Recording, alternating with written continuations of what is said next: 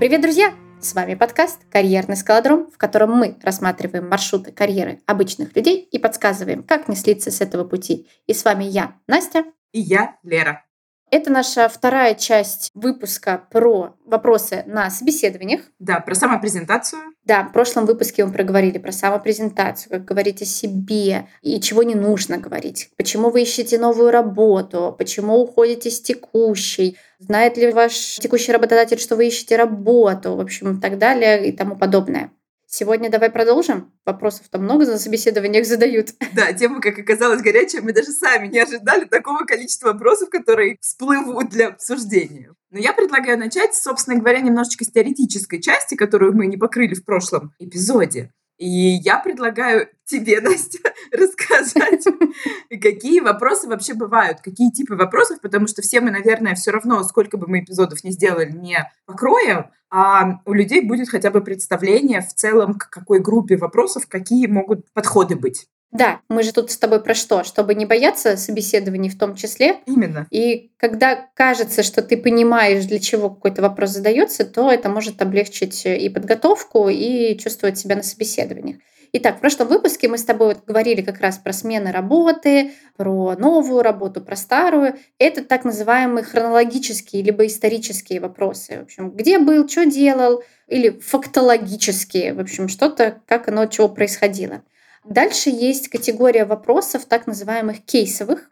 Это когда приведите пример. Либо приведите пример из э, вашего опыта, Например, как вы справлялись с конфликтами, приведите пример вашего успешного квартала и что это значит и так далее.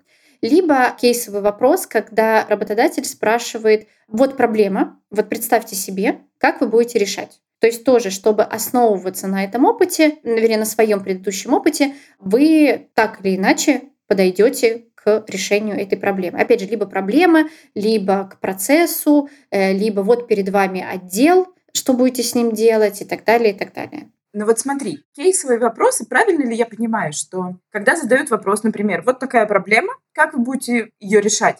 Что я бы делала обычно связку со своим опытом, прям я ее проговаривала бы. Например, с подобной проблемой я не сталкивалась, но у меня была похожая проблема вот из такой области, там я сделала так-то, так-то, и там, например, я бы попробовала на основании этого опыта подойти к этой проблеме, ну там, как-то аналогично, например. Или же мне просто надо начать говорить, что вижу такую проблему. Мне кажется, что для ее решения нужно смотреть следующие факторы, ну и там предлагать какие-то варианты ответов, подходов даже к решению проблемы.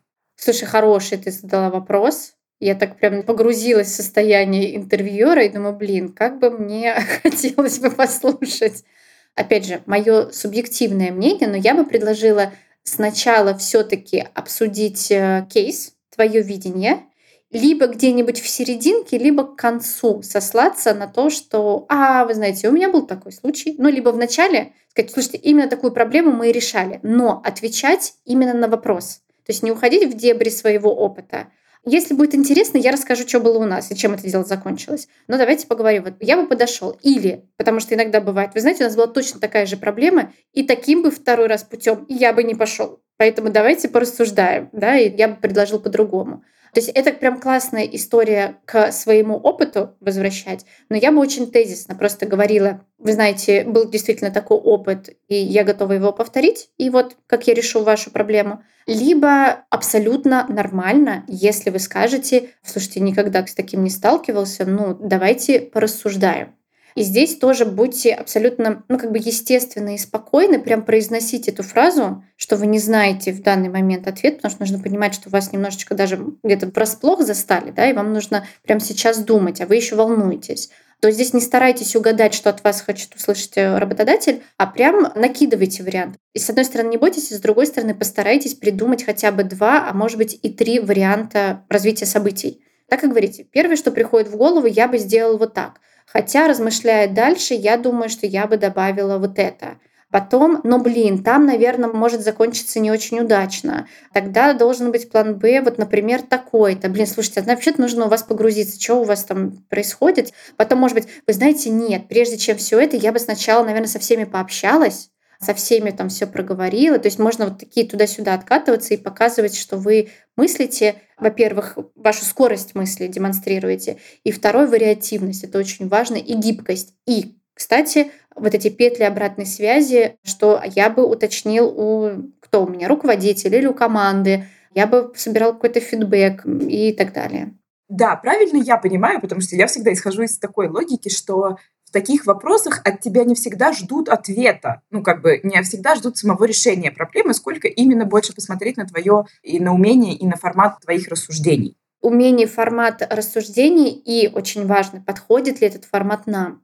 Потому что если мой ответ будет, ну, я пойду к начальнику, он мне скажет, что делать, и я сделаю. Опять же, для каких-то компаний это будет нормально действительно, что ты сам решил придумывать, чего там будешь делать, ты должен обратиться к вышестоящим инстанциям. И это может быть воспринято хорошо, а может быть воспринято не очень. Поэтому вот здесь именно я предлагаю мыслить именно ну, нативно, как вы считаете, искренне, и здесь сверяться.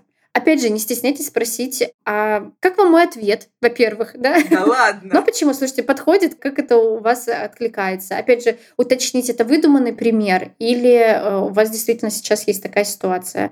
Да, у нас была такая ситуация в прошлом квартале. О, прикольно, а вы-то как ее разрешили? Очень интересно. То есть это такой, знаете, диалог должен быть э, все время, затаскиваете, что вы проявляете интерес. И сразу собирайте фидбэк. Опять же, даже вопрос, не знаю, понравился вам мой ответ или нет удовлетворил или нет. Или когда бывает слишком сложный вопрос, и ты как-то очень углубляешься именно в рассуждение, а не в действие, и такой, слушайте, по-моему, я не ответила на ваш вопрос, да? Или что-то есть. И там, опять же, если адекватные, нормальные, а мы же хотим идти на работу к адекватным и нормальным работодателям, то они скажут, да, мы получили то, что хотели, либо, ну, не совсем, но как бы давайте пойдем дальше, или да-да-да, круто, в общем, вы нам подходите. Ну, прикольно. Мне кажется, что это тоже интересные вопросы, потому что когда ты ходишь по нескольким собеседованиям и собираешь базу вот этих вопросов, ты тоже можешь узнать, что они хотят, что они ищут, ну, как раз анализируя как группу вопросов. Да-да-да, сто процентов. А если говорить про, опять же, кейсовые вопросы, которые из вашего опыта, приведите пример, когда или там у вас написано в резюме что-то, расскажите об этом подробней, либо там, вы указали, что вы не конфликтный. Да? Почему вы так думаете? Да?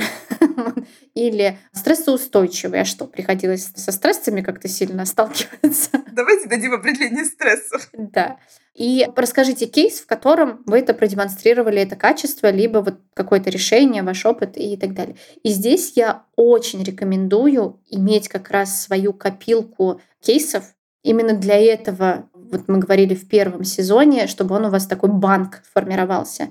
Потому что, когда вы говорите, допустим, HR, 10 лет опыта, умею разрешать конфликты, но на всех этапах собеседования 1, 2, 3, 4 произносит один и тот же кейс конфликта с одним и тем же сотрудником и как он его успешно разрешил, реально за 10 лет был только один такой опыт, так может тебе просто повезло. А если вы на один и тот же вопрос на разных этапах приводите второй случай, третий случай, а вот был еще такой. Это показывает, что у вас действительно богатый опыт.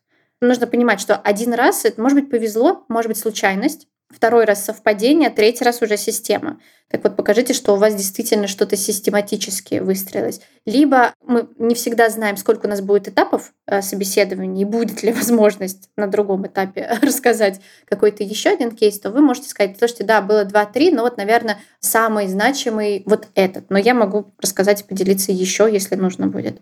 Хорошо. Мне всегда тоже нравится, что и вы, как рекрутеры, например, со стороны работодателя, тоже гибкие в этом плане, что у вас не стоит, типа, нам нужно ровно два примера. Шаг вправо, шаг влево, расстрел на месте. Потому что иногда со стороны кандидата именно так воспринимается ситуация. Да, поэтому, видишь, важно тут воспринимать собеседование как допрос, и что ты должен угадать, и как бы не сесть за то, что ты скажешь, а как диалог, как что мы с вами договоримся или не договоримся, а мы друг другу подходим или не подходим. Я такой, какой я есть, вы такие, какие вы есть. Ну, давайте из этого что-нибудь либо намутим. Давайте дружить. Да, надружить, либо разойдемся.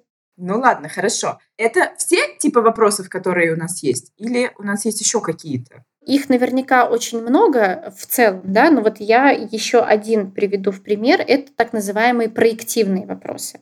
Когда мы формулируем вопрос в виде «представьте себе» или Как вы думаете, почему люди так поступают? И вся фишка заключается в том, что что бы человек ни отвечал, он всегда отвечает про себя.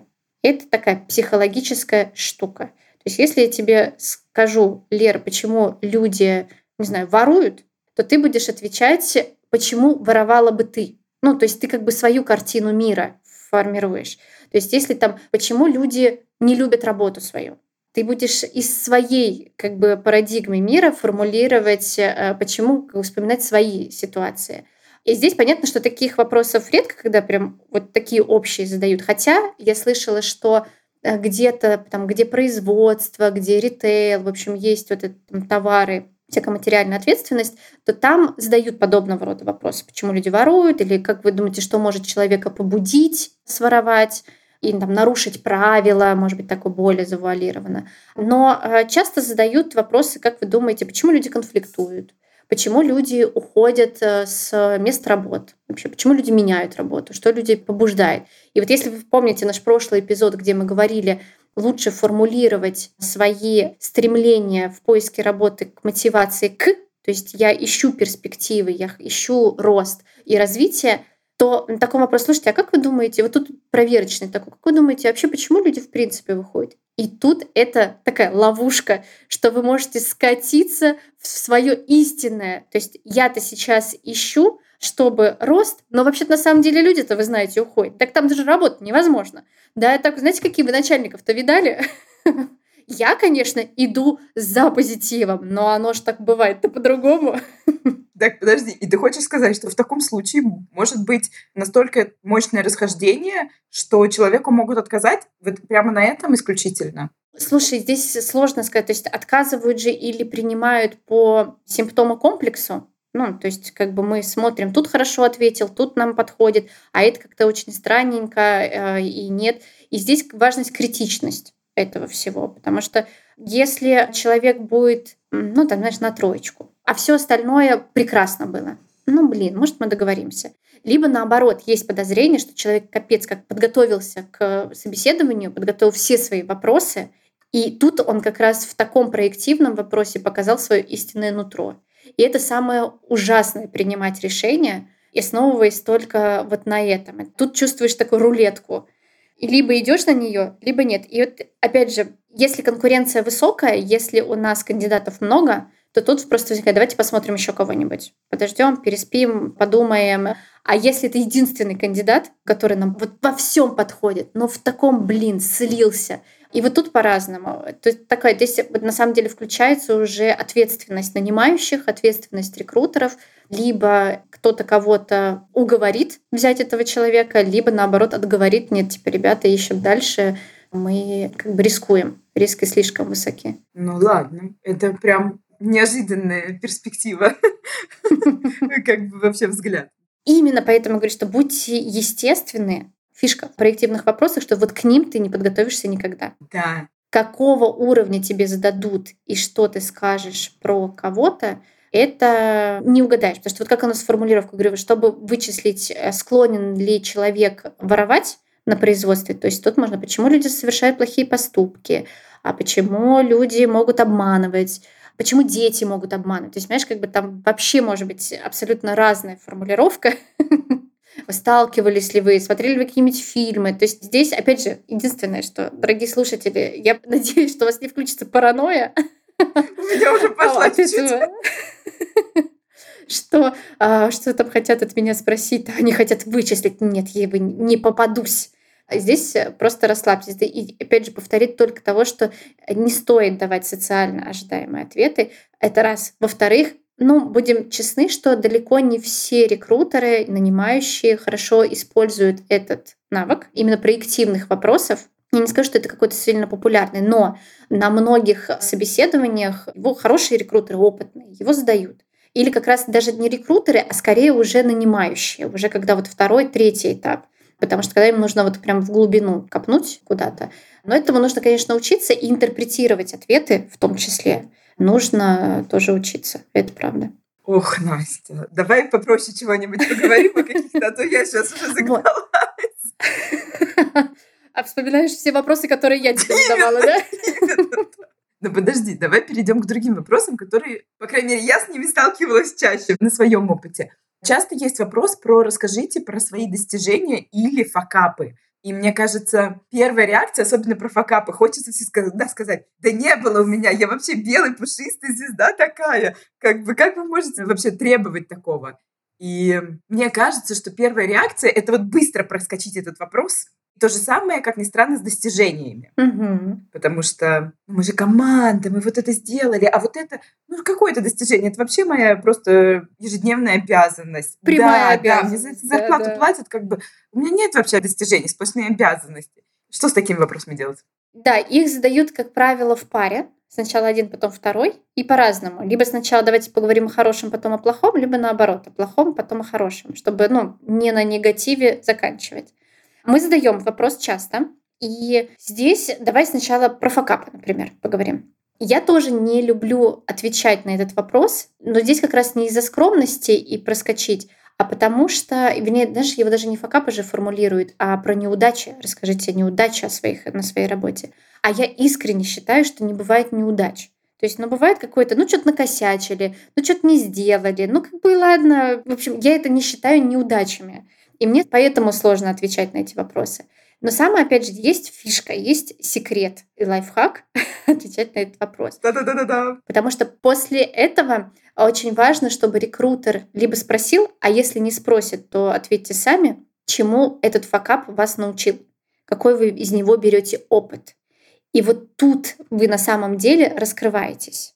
Вернее так, два составляющих вопроса. Первое, почему вы считаете, что это неудача, почему вы считаете, что это факап? Ну, потому что мы там подвели людей. И опять же, здесь с точки зрения, кого мыслит э, сотрудник, с точки зрения бизнеса, с точки зрения денег, с точки зрения процессов. Либо, знаешь, это может быть ну, мне было неудобно, я чувствовал себя неловко. Репутация какая-то. Да, да, собственная репутация и так далее. И второй, просто здесь нету какого-то правильно-неправильного ответа, но, в общем, у человека своя собственная правда, и это окей. Но второй, вот эта часть вопроса, а чему вас этот опыт научил, и какие вы сделали выводы, и что вы теперь будете делать по-другому. Повторюсь, если вас об этом не спрашивают, сами скажите об этом. То есть, если такая пауза, ну, спасибо, пойдемте дальше. Вы знаете, я хочу уточнить, чему меня этот опыт научил. Теперь я не делаю вот так. Или теперь я всегда перепроверяю. Прежде чем отправить письмо, я все-таки смотрю адресатов. Или там я больше не пользуюсь корпоративным мессенджером для общения с коллегами, потому что особенно если я хочу чего-нибудь такое не очень... Э, корпоративное. Корпоративное, да, отправить. Либо, ну, опять же, вы говорите о своих выводах. Там, мы там, проверяем подрядчиков, мы перепроверяем, или там всегда на собеседовании со мной ходит второй человек, чтобы мы друг друга там поддерживали и прочее. Согласна. Вот особенно вот про то, что чему научили, но мне кажется, это, это прям круто. Как раз к тому, что типа зачем, зачем это спрашивают. Понятно, зачем это спрашивают. Вот как раз, чтобы увидеть, что вы учитесь на своих ошибках. Вот так вот, наверное. Да, вот. Это, кстати, да. Если кандидат в это время скажет, ну, не знаю, я об этом не думал. А что там учиться? Ну, факап и факап. Вот это очень плохой ответ. Не отвечайте так, друзья. Да, вот так не надо отвечать, потому что это правда звучит, как человек не рефлексирует, не анализирует свой опыт, не стремится к каким-то там развитию, улучшению. То есть мы не говорим даже здесь о развитии в смысле карьерных каких-то возможностей, даже если это рутинная работа, ну, не знаю, тот же секретарь, бухгалтер или еще какой-то операционный сотрудник – все равно он должен анализировать ошибки и их дальше не допускать. Поэтому тут даже в момент, ну, во-первых, если мы говорим про банк, таких ситуаций, да, которых вы в себе придумываете, да, то есть как вы своих, как у вас есть отделение своих достижений, отделение факапов, отделение каких-то еще своих кейсов. Вот поэтому здесь, прежде чем идти на собеседование, и, в общем, сами тоже порефлексируйте, подумайте, во-первых, и для себя подчеркнете много чего интересного, а второе, эм, что вы прям будете очень хорошо выигрышно смотреться. Шикарно, спасибо большое. А вот скажи, а с достижениями, например, такой же формат, грубо говоря? Вот я рассказала вам про свое достижение, я такая молодец.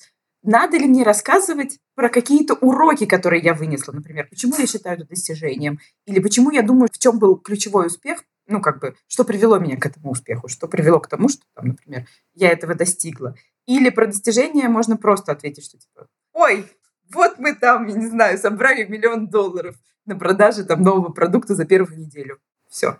Ты знаешь, тут кроется тоже такая фишка, что в нашей культуре очень не принято хвалить не себя, ну, коллег еще других, может быть, а себя. И здесь как раз включается тот самый синдром самозванца, про который ты вначале говоришь, что какие достижения, да это же моя обязанность, чего тут такое говорить. А это тоже выглядит немножечко, знаешь, посыпать голову пеплом, да что вы, я где вы, ну я просто тут же. Ну как-то невыигрышно звучит.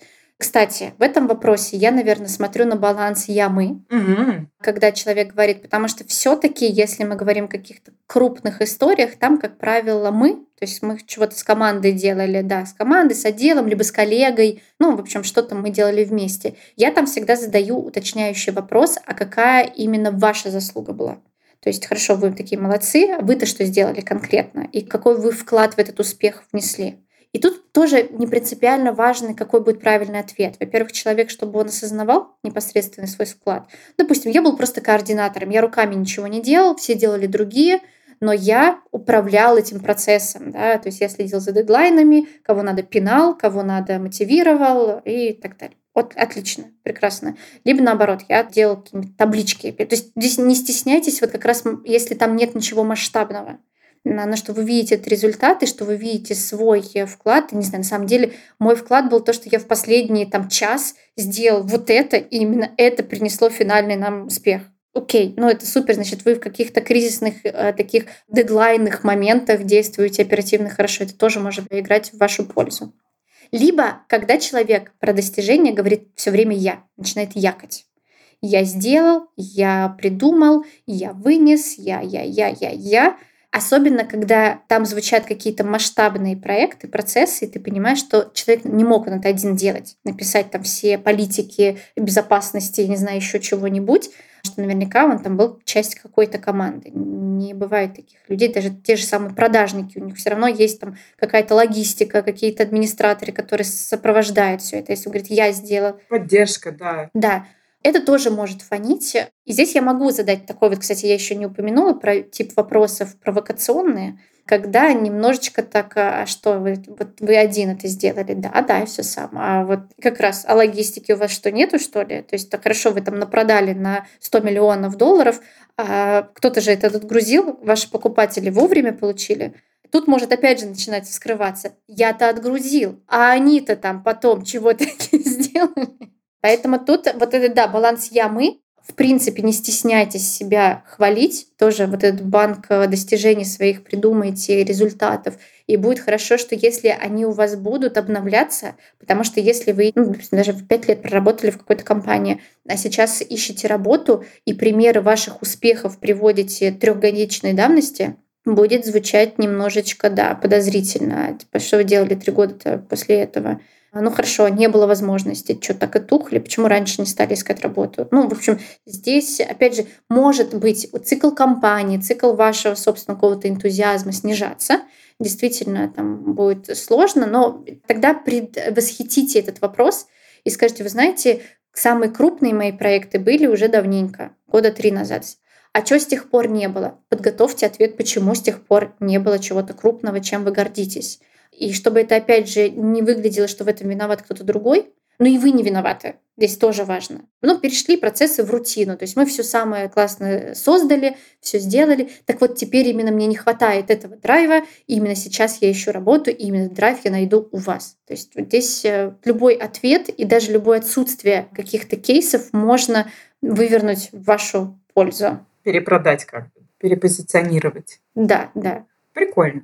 Слушай, это все классно, но это все про прошлое, про мое текущее мышление. А вот следующий вопрос, который меня вообще ступор ставит всегда, и у меня есть на него ответ, но он мне собой не нравится. Это про «А кем вы себя видите через пять лет?» Да, есть такой вопрос. Э, кстати, спойлер, я не совсем уж не люблю этот вопрос. Да простят меня все кандидаты. Вот, единственное, что, наверное, в последние пару лет очень странно, такой нет глубины планирования. Пять лет, э, естественно, там, я думаю, что он, наверное, сейчас как-то переформулируется, либо кем вы видите себя в будущем, либо что вы хотите в дальнейшем. Короче, для чего я задаю этот вопрос? Для того, чтобы в том числе сметчить с нашей вакансией. Например, мы ищем офис-менеджера. Мне нужно, когда вот я работала в софтбалансе, и у меня было отдел офис-менеджеров, и мне нужно было, чтобы офис-менеджер сидел ровно минимум года два. И никуда он не хотел идти развиваться. Потому что не хочу я их искать постоянно, этих офис-менеджеров. Мне их нужно погрузить в работу, и чтобы он сидел и вот такой безамбициозный. Отвечал на звонки, заполнял письма, конверты отправлял, с курьером общался. Все, больше ничего. И когда я спрашиваю, какие у вас есть амбиции, да, вот, ну, то есть этот вопрос, кем вы видите себя через пять лет или там через год, это про амбиции, и он говорит, я хочу быть начальником, руководителем, я хочу карьеру такую, секую, я понимаю, что нет, не мой. То есть я не смогу ему дать. То есть либо я буду через три месяца искать нового офис-менеджера, либо ему будет тут скучно, он сам... Ну, в любом случае я буду искать нового офис-менеджера. Либо же наоборот, я ищу человека с перспективой. Сегодня он офис-менеджер, но я точно знаю, что мне потом его нужно вырастить до какого-нибудь администратора офиса, чтобы он там ремонты делал, чтобы он, у него больше задач э, навешивать. И когда человек говорит, вы знаете, вот я люблю бумажки перебирать, вот что ты сидишь, не, работа не бей лежачего. Я там звоню, в 5 часов ровно встал с места, пошел. Вот опять же, я понимаю, что мне этот человек не подойдет потому что у меня есть как раз возможности для роста, для амбиций, для перспектив. А если человек говорит, да, вы знаете, я, конечно, вот сейчас готов идти в офис менеджера, но вообще-то меня интересует вот это, и такая, ага, вот там мы с тобой тут и сработаемся. То есть вопрос, кем вы видите себя в будущем, он про определенную гарантию того, что мы с кандидатом проработаем долго. Другое дело, что наперед тоже невозможно узнать, а что там в голове у спрашивающего. Есть они-то какого человека ищут. Поэтому здесь, отвечая на этот вопрос, можно спросить. Потому что я вам тут все про развитие говорю, что я тут все про быть кем-то быстрее, выше, сильнее. А вы что ищете? Какие у вас планы на эту позицию, да, на эту роль? Вот как раз, как вы видите эту роль в течение пяти лет? Можно вернуть этот вопрос. А на этот вопрос ответит э, рекрутер? Рекрутер нет, но я говорю, что рекрутер вряд ли задает этот вопрос, задает скорее, ну, там, если мы говорим про рекрутера, кто э, имеет первый контакт э, с кандидатом, вряд ли задают этот вопрос. А скорее задают вопрос, это уже как раз нанимающий, либо руководитель, либо команда, с кем будет работать, ну, в общем, кто-то дальше. И они как раз уже должны ответить на этот вопрос, они должны... То есть если они, слушайте, мы сами не знаем, Иногда я могу так, кстати, ответить на вопрос, когда мы формируем новую роль. Ага. Вот, слушайте, мы там хотим провести эксперимент. То есть мы поняли, что нам не хватает вот этой позиции. Понятия не имеем, чем дело закончится. И тут логично, то есть это тоже такой очень открытый, честный диалог. Кандидат может сказать, так, а если вы поймете, что через год вам не нужна такая роль, то мы здесь э, либо говорим, что, ну, смотрите, мы берем же вас, ну, я не знаю, для какой-нибудь конкретный пример. Ну, например, тот же самый офис-менеджер. У нас все закрывает HR, вот там, как это любят. А сейчас мы решили нанять офис-менеджера. И если вдруг там посмотрим, чтобы немножко разгрузить э, девочку HR, чтобы э, вы занимались этим. Так а что? А если вы поймете, там, не знаю, у вас не будет денег на этого офис-менеджера или еще что-то, то вы расстанемся ну, либо мы говорим честно, что да, возможно, там мы как-то через год э, придем к тому, что нам не нужен будет такой человек, либо говорит, что ну мы же берем же вас за какие-то компетенции, ну, например, там, опять же, разговоры, переговоры, закупки. У нас там будет вакансия в там, продажах все время, продажники, или там в саппорте, либо еще где-то у вас будет возможность перейти. А нет, нет, мы очень социально ответственны, и вас без работы не оставим. Это будет, кстати, тоже честный, открытый диалог, э, и вас покажет, что вы заинтересованы в будущем. То есть вы заинтересованы не просто прийти на проект, что-то сделать и уйти, а остаться в компании. Крайне, конечно, интересно. Я вот прям задумалась, надо мне пересмотреть свои ответы на этот вопрос. Придумать новые ответы, да.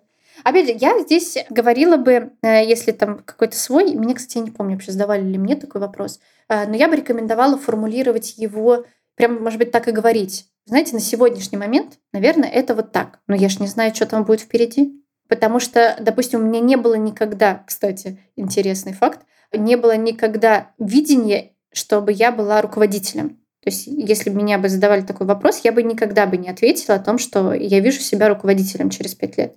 Но как минимум на двух работах мне эту роль там, через год, полтора-два предлагали наверное, что-то бессознательно из меня э, руководящее прет. Вышло. да. Что э, мне мои там руководители доверили такую ответственность. Но просто отвечая, я, наверное, буду говорить про интерес, про свободу, про еще что-то. Но как это, во что это выльется через пять лет условных? Слушай, очень интересно. И мне, честно говоря, неожиданно. Я прям задумалась, потому что, с одной стороны, это должно быть в соответствии с твоей карьерной целью какой-то. И надо вспомнить, что она у тебя должна быть. И мы когда-нибудь поговорим об этом в одном из наших будущих эпизодов. А с другой стороны, тебе надо показать еще и гибкость вот эту вот, что, грубо говоря, там у тебя есть цель, но цель это скорее направление движения, нежели чем прям такое что-то бетонное и недвижимое. Если у тебя даже нет карьерной цели, ты все равно что-то должен ответить и показать. Тут, вот знаешь, вопрос, опять же, какая ваша цель? Вот с чем главное определиться, это какая ваша цель, и определиться с тем, какой вы работник. Ну вот опять же, карьерист, не карьерист, операционка — это круто, нет, хочу проектную деятельность. Вот что, что я про процессы, либо я про результат. Я, допустим, результатник, я процессы ненавижу. Когда там переходит, вот нужно что-то поддерживать и мониторить, это прям ужас ужасный для меня. А кто-то наоборот, я люблю создавать. Вот пока идеальной таблички не будет, вот все формулы выверены не будут, вот не уйду, не встану. Или там презентацию, да, красивенькую сделай, пока вот она идеальная не будет, не встану. Э, как бы вот для этого, кстати, и нужны, еще раз повторюсь, не устану повторять, карьерные консультанты, карьерные психологи, то есть кто вам поможет вытащить из вашей головы или из вашего бессознательного, неосознанной компетенции, так называемой, что вы умеете делать, что вам нравится делать, то, чем вы занимаетесь, это ну просто вот как-то так по наитию, либо это действительно то, что вы хотите. И сделать из этого уже как раз тот самый осознанный карьерный путь. Да, пусть он даже будет не наверх, ну, там, опять же, не все должны быть руководителями, но чтобы вам там было комфортно. Я, кстати, вот выцепила у тебя слово «карьерист», и мне прям вспомнилось, как на заре моей юности меня кто-то спросил, «Лера, а ты карьеристка?» И я такая сказала, «Нет, ты что?» Это практически прозвучало как оскорбление для меня в тот момент. Я, во-первых, не могу сказать тебе, почему так произошло изначально. А самое главное, я не могу сказать, когда я поменяла отношение к этому. Но это вот как раз про тот самый синдром самозванца, что нельзя кичиться, нельзя что карьеристка. Это как, знаешь, я тоже была в свое время удивлена, что в русском языке слово «амбиции» оно вот как раз где-то рядом с карьеристом. То есть что-то такое не очень, э, может быть, что-то хорошее, что-то такое настораживает. Да, как будто выскочка какая-то, что-то в этом духе. Да, да, да, да. А в английском языке ambitious — это очень хорошее позитивное слово, которым как бы вот амбиции, которые, ну это прям ну, классно, круто, и они его используют. И когда ты хочешь что-то сказать, какое-то свое стремление к чему-то, это хорошо сказать слово ambitious. А, в общем, вот это, я думаю, что культурная какая-то штука все-таки есть в языковых а, определениях. Наверное, и они на нас влияют, к сожалению. Ну или к счастью, наверное, по-разному. Да. Мне кажется, мы опять немножечко увлеклись потому что покрыли еще не все вопросы, а времени у нас уже много уходит. Я предлагаю продолжить оставшиеся наши вопросы в следующем эпизоде. А может быть, наши слушатели смогут поделиться, какие вопросы им тоже задавали, или они хотели бы подготовить на них ответы, посмотреть и услышать мнение наше такое скромное. И, соответственно, мы продолжим в следующем эпизоде. Да-да-да, кстати, присылайте свои вопросы. Может быть, как раз следующий эпизод мы посвятим ответам на ваши вопросы. Вернее, как на те вопросы, которые вам задают на собеседовании или когда-либо задавали, и вы так и не знаете до сих пор, как на них ответить. Мы можем их разобрать. Всем спасибо. Чмоки-чмоки. Подписывайтесь, ставьте лайки. Всем пока.